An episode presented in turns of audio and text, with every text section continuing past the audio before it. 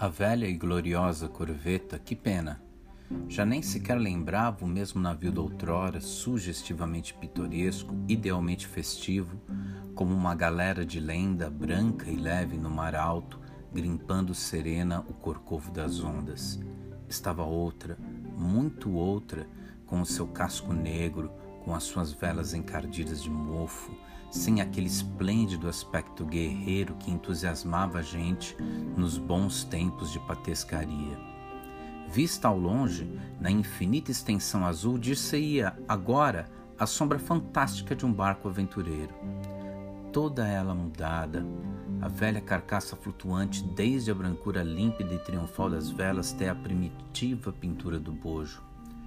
No entanto, ela aí vinha, esquife algorento, singrando águas da pátria, quase lúgubre na sua marcha vagarosa, ela aí vinha, não já como uma enorme garça branca flechando a líquida planície, mas lenta, pesada, como se fora um grande morcego apocalíptico de asas abertas sobre o mar.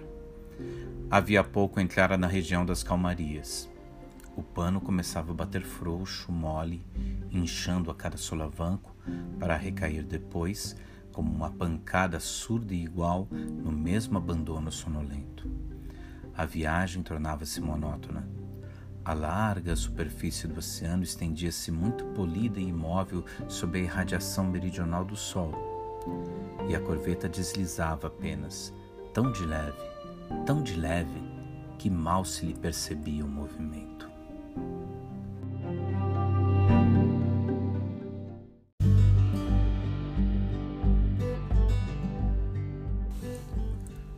Adolfo Ferreira Caminha nasceu em Aracati, no Ceará, em 1867 e faleceu no Rio de Janeiro em 1897. Foi uma criança enferma. Ficou órfão na seca de 1877. Foi criado por um tio no Rio de Janeiro. Entrou para a carreira na Marinha e em 1888, que foi o ano de abolição da escravatura, envolveu-se no sequestro da mulher de um alferes em Fortaleza.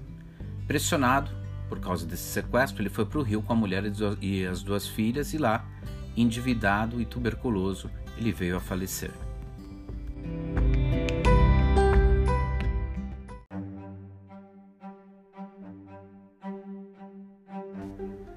Quando havia conflito no Cais Farru, já toda a gente sabia que era o bom crioulo às voltas com a polícia. Reunia povo, Toda a população do litoral corria enchendo a praça como se tivesse acontecido uma desgraça enorme. Formavam-se partidos a favor da polícia e da marinha, uma coisa indescritível. O motivo, porém, de sua prisão, agora no alto mar, a bordo da corveta, era outro, muito outro. Bom crioulo esmurrara desapiedadamente um segunda classe porque este ousara, sem o seu consentimento, maltratar o grumete Aleixo, um belo marinheirito de olhos azuis, muito querido por todos e de quem diziam-se coisas. Metido em ferros no porão, Bom Criolo não deu palavra. Admiravelmente manso quando se achava em seu estado normal, longe de qualquer influência alcoólica, submeteu-se à vontade superior, esperando resignado o castigo. Reconhecia que fizera mal, que devia ser punido, que era tão bom quanto os outros, mas que diabo! Estava satisfeito mostrar ainda uma vez que era homem. Depois estimava o grumete e tinha certeza de o conquistar inteiramente como se conquista uma mulher formosa, uma terra virgem, um país de ouro. Estava satisfeitíssimo. A chibata não lhe fazia moça. Tinha costas de ferro para resistir como um Hércules ao pulso do guardião Agostinho. Já nem se lembrava do número das vezes que apanhara de chibata. Uma! Cantou a mesma voz. Duas! Três! Bom crioulo tinha despido a camisa de algodão e, nu da cintura para cima, numa riquíssima exibição de músculos, os seios muito salientes, as espáduas negras reluzentes, um sulco profundo e liso d'alto a baixo no dorso, nem sequer gemia, como se estivesse a receber o mais leve dos castigos.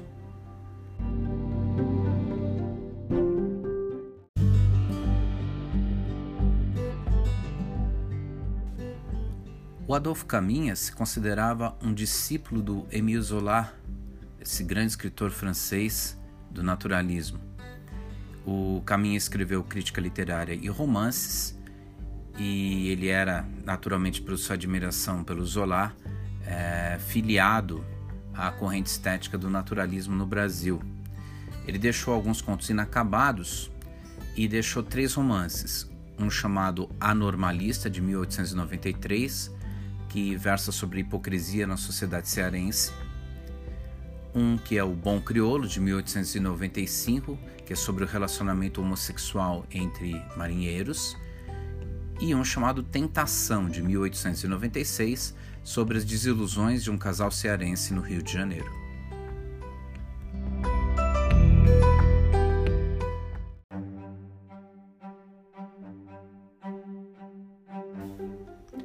Diziam uns que a cachaça estava deitando a perder o negro.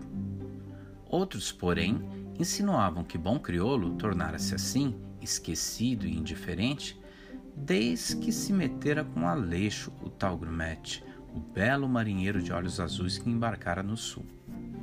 Tudo isso, porém, não passava de suspeitas, e bom crioulo, com o seu todo abrutalhado, uma grande pinta de sangue no olho esquerdo, o rosto largo de um prognatismo evidente, não se incomodava com o juízo dos outros. Não lhe o dissessem na cara, porque então o negócio era feio. A chibata fizera-se para o marinheiro, apanhava até morrer como um animal teimoso, mas havia de mostrar o que é ser homem. Sua amizade ao grumete nascera, de resto, como nascem todas as grandes afeições, inesperadamente, sem precedentes de espécie alguma, no momento fatal em que seus olhos se fitaram pela primeira vez. Esse movimento indefinível que acomete ao mesmo tempo duas naturezas de sexo contrários, determinando o desejo fisiológico da posse mútua, essa atração animal que faz o homem escravo da mulher e que em todas as espécies impulsiona o macho para a fêmea, sentiu a bom crioulo irresistivelmente ao cruzar a vista pela primeira vez com o grumetezinho. Nunca experimentara semelhante coisa, nunca homem algum ou mulher produzira-lhe tão esquisita impressão desde que se conhecia. E, no entanto, o certo é que o pequeno, uma criança de 15 anos, abalara toda a sua alma, dominando-a, escravizando-a logo, naquele mesmo instante, com a força magnética de um imã.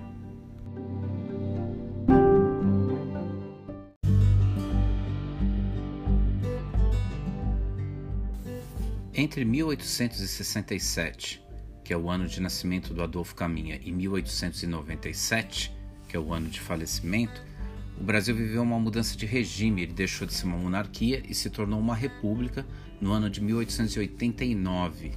Essa foi uma mudança muito significativa. Outras transformações significativas foram transformações econômicas, que foram ligadas tanto à tragédia humana da Guerra do Paraguai, as consequências dessa dessa guerra quanto à libertação é, dos escravos em 1888. É, muitos intelectuais brasileiros durante esse período assumiram posições é, que eram consideradas reformadoras, tanto a favor do republicanismo quanto a favor do ab abolicionismo, e essas posições foram incentivadas por ideias iluministas e ideias liberais da Europa. E apesar dessas mudanças ideológicas nas classes mais abastadas, na intelectualidade, o país nessa época ainda é agrário, pobre e mergulhado numa violenta desigualdade social.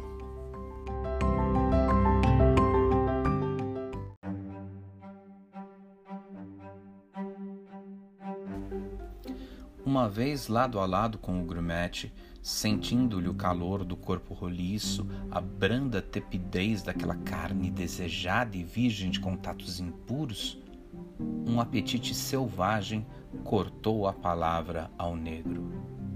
A claridade não chegava sequer a meia distância do esconderijo onde eles tinham se refugiado.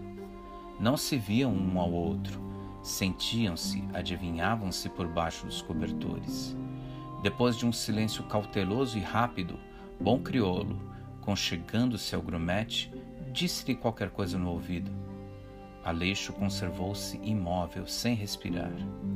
Encolhido, as pálpebras cerrando-se instintivamente de sono, ouvindo, com o ouvido pegado ao convés, o marulhar das ondas na proa, não teve ânimo de murmurar uma palavra. Viu passarem como em sonho as mil e uma promessas de bom crioulo. O quartinho na Rua da Misericórdia, no Rio de Janeiro, os teatros, os passeios. Lembrou-se do castigo que o negro sofrera por sua causa, mas não disse nada. Uma sensação de ventura infinita espalhava-se-lhe em todo o corpo. Começava a sentir no próprio sangue impulsos nunca experimentados, uma como vontade ingênita de ceder aos caprichos do negro, de abandonar-se-lhe para o que ele quisesse, uma vaga distensão dos nervos, um prurido de passividade. Ande logo, murmurou apressadamente, voltando-se e consumou-se o delito contra a natureza.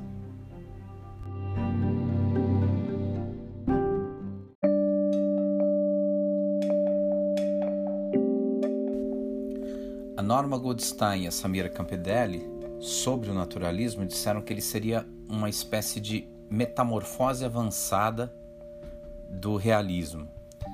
Então, da mesma forma que o realismo, o, o naturalismo se fundamenta no positivismo e no determinismo, e ele tem é, uma pegada anticlerical, antirromântica e antiburguesa. Ok, até aí tudo bem. Mas teria um a mais no naturalismo. O naturalismo estaria acrescentando ao realismo, por exemplo, o romance de tese experimental também estaria mais preocupado e, e, investindo mais nos aspectos patológicos das personagens. É, no naturalismo, a análise é, que é realizada pelo, pelo romancista, pelo autor, vai até as últimas consequências, ela é bastante aprofundada, ela não para em um determinado ponto. E finalmente, as, as interpretações são muito diretas, as conclusões são muito diretas, cabendo ao leitor concordar ou discordar. Enfim, seria esse o quadro geral do naturalismo, segundo essas autoras.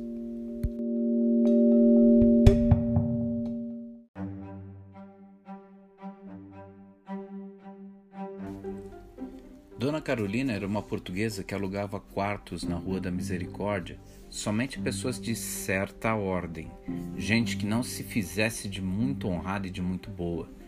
Isso mesmo rapazes de confiança, bons inquilinos, patrícios, amigos velhos.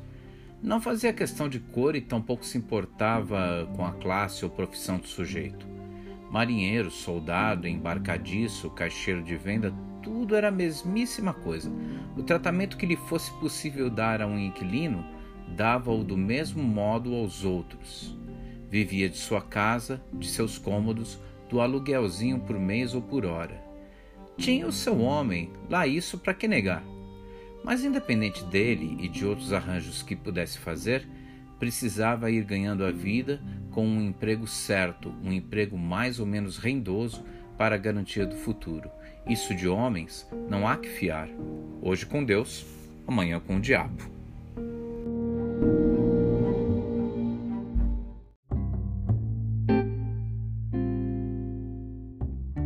Segundo Alfredo Bose, o Adolfo Caminha escreve seguindo é, um dos princípios do naturalismo como embasamento, que é a crença na fatalidade do meio, quer dizer, é, não tem muito jeito de você fugir aquilo que está determinado pelo seu meio. E uma das temáticas é, constantes, a temática mais forte dele seria é, o conteúdo escabroso, que ele teria um certo gosto próprio dos naturalistas por aquilo que é meio escabroso, aquilo que é meio repugnante. Mas é, o autor não seria só isso, ele, além disso, ele teria ótimas qualidades de observação, ele, ele saberia enxergar bem a hipocrisia da sociedade, e isso ele teria revelado no primeiro romance, que é a Normalista.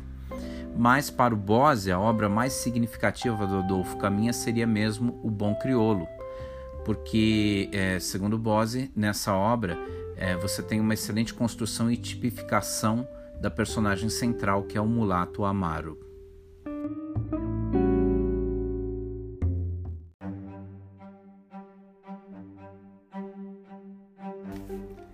e foi se derreando sobre os ombros de Aleixo com uma fingida ternura de mulher nova. O pequeno desviava o olhar dos olhos dela, cheio de pudor, um sorriso fixo na boca sombreada por um buço em perspectiva, muito encolhido na cadeira sem dizer palavra. O contato de sua perna com a da portuguesa produzia-lhe um calorzinho especial, um brando enleio da alma, uma vaga e deliciosa canseira no fundo de seu ser, um esquisito bem-estar. Por sua vontade, ficaria naquela posição eternamente, sentindo cada vez mais forte a influência magnética daquele corpo de mulher sobre os seus nervos de adolescente ainda virgem. Dona Carolina chegava-se pouco a pouco, estreitando-o, colando-se-lhe num grande ímpeto de fúria lúbrica de mulher gasta que acorda a uma sensação nova. Tu não podes comigo, disse trançando a perna sobre o joelho de Aleixo e envolvendo-o todo com o seu corpo largo de portuguesa rude. Dize lá, ficas ou não ficas? O efebo teve um arranco de novilho excitado e, segurando-se a cadeira com as mãos ambas, todo trêmulo agora, sem sangue no rosto, fico.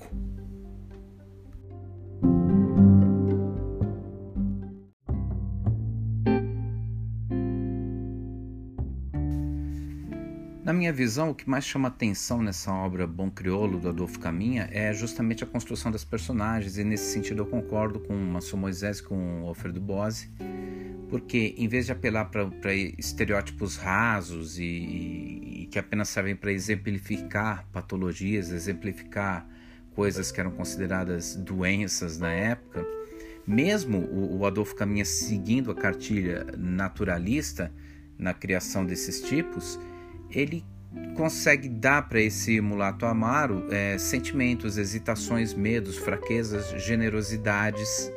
E esse mulato amaro ele é um homem negro e homossexual no ambiente conservador do século XIX e vindo da Marinha, que é outro ambiente bastante rígido nesse sentido.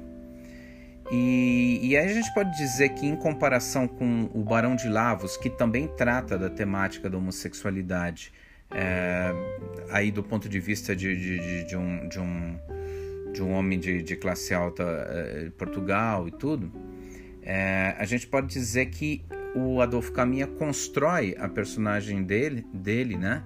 essa personagem do, do Amaro, com muito mais sensibilidade. Né? Dizer, é, é, você tem uma caracterização que tipifica esse Amaro, né? É, como um, um, um, um, homem que sente atração por, por, por, outro homem, que é homossexual, mas você não nega a ele é, é, certos traços de, de, sensibilidade, certos é, traços de, de, generosidade, de lealdade, é, e é difícil você enxergar assim como se fosse um caráter totalmente corrompido, né? É difícil você enxergar como se fosse uma pessoa em degeneração. E isso talvez seja o que mais chama a atenção nessa obra Bom Criolo, nesse livro do Adolfo Caminha.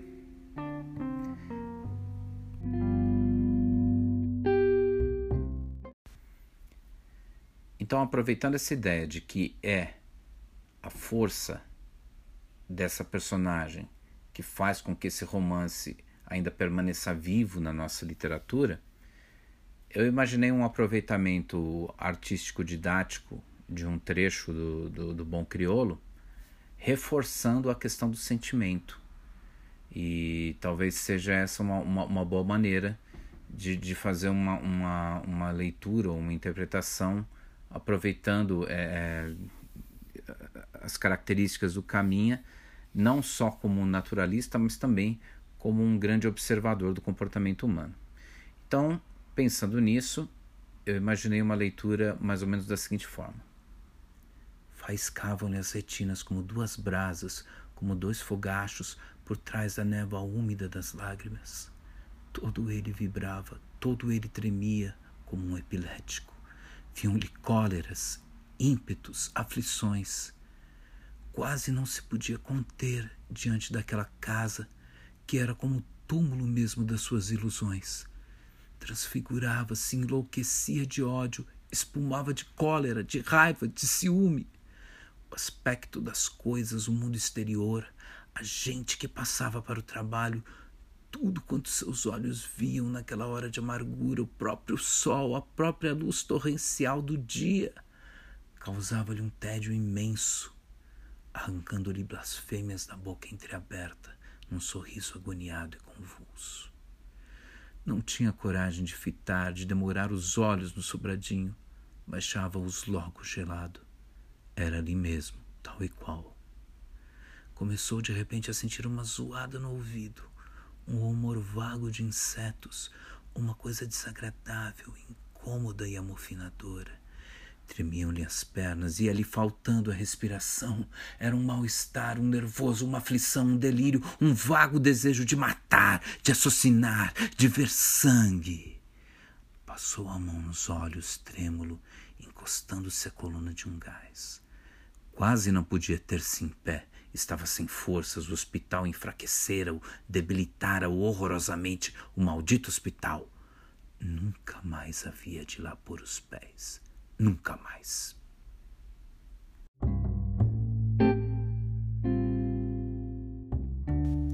Os livros do Adolfo Caminha já estão todos em domínio público, a Normalista está em domínio público, o Bom Crioulo está em domínio público, então você pode acessar em buscas pela internet é, o, o, o, arquivo desses, desses livros. Para a realização desse podcast, nós acessamos as obras Pequeno Dicionário de Literatura Brasileira, do José Paulo Paz e Massou Moisés, História Concisa da Literatura Brasileira, do Alfredo Bose, e Literatura Brasileira Estudo de Textos de Norma Goldstein e Samira Campedelli. Agradecemos a sua atenção e até o próximo podcast. Até mais.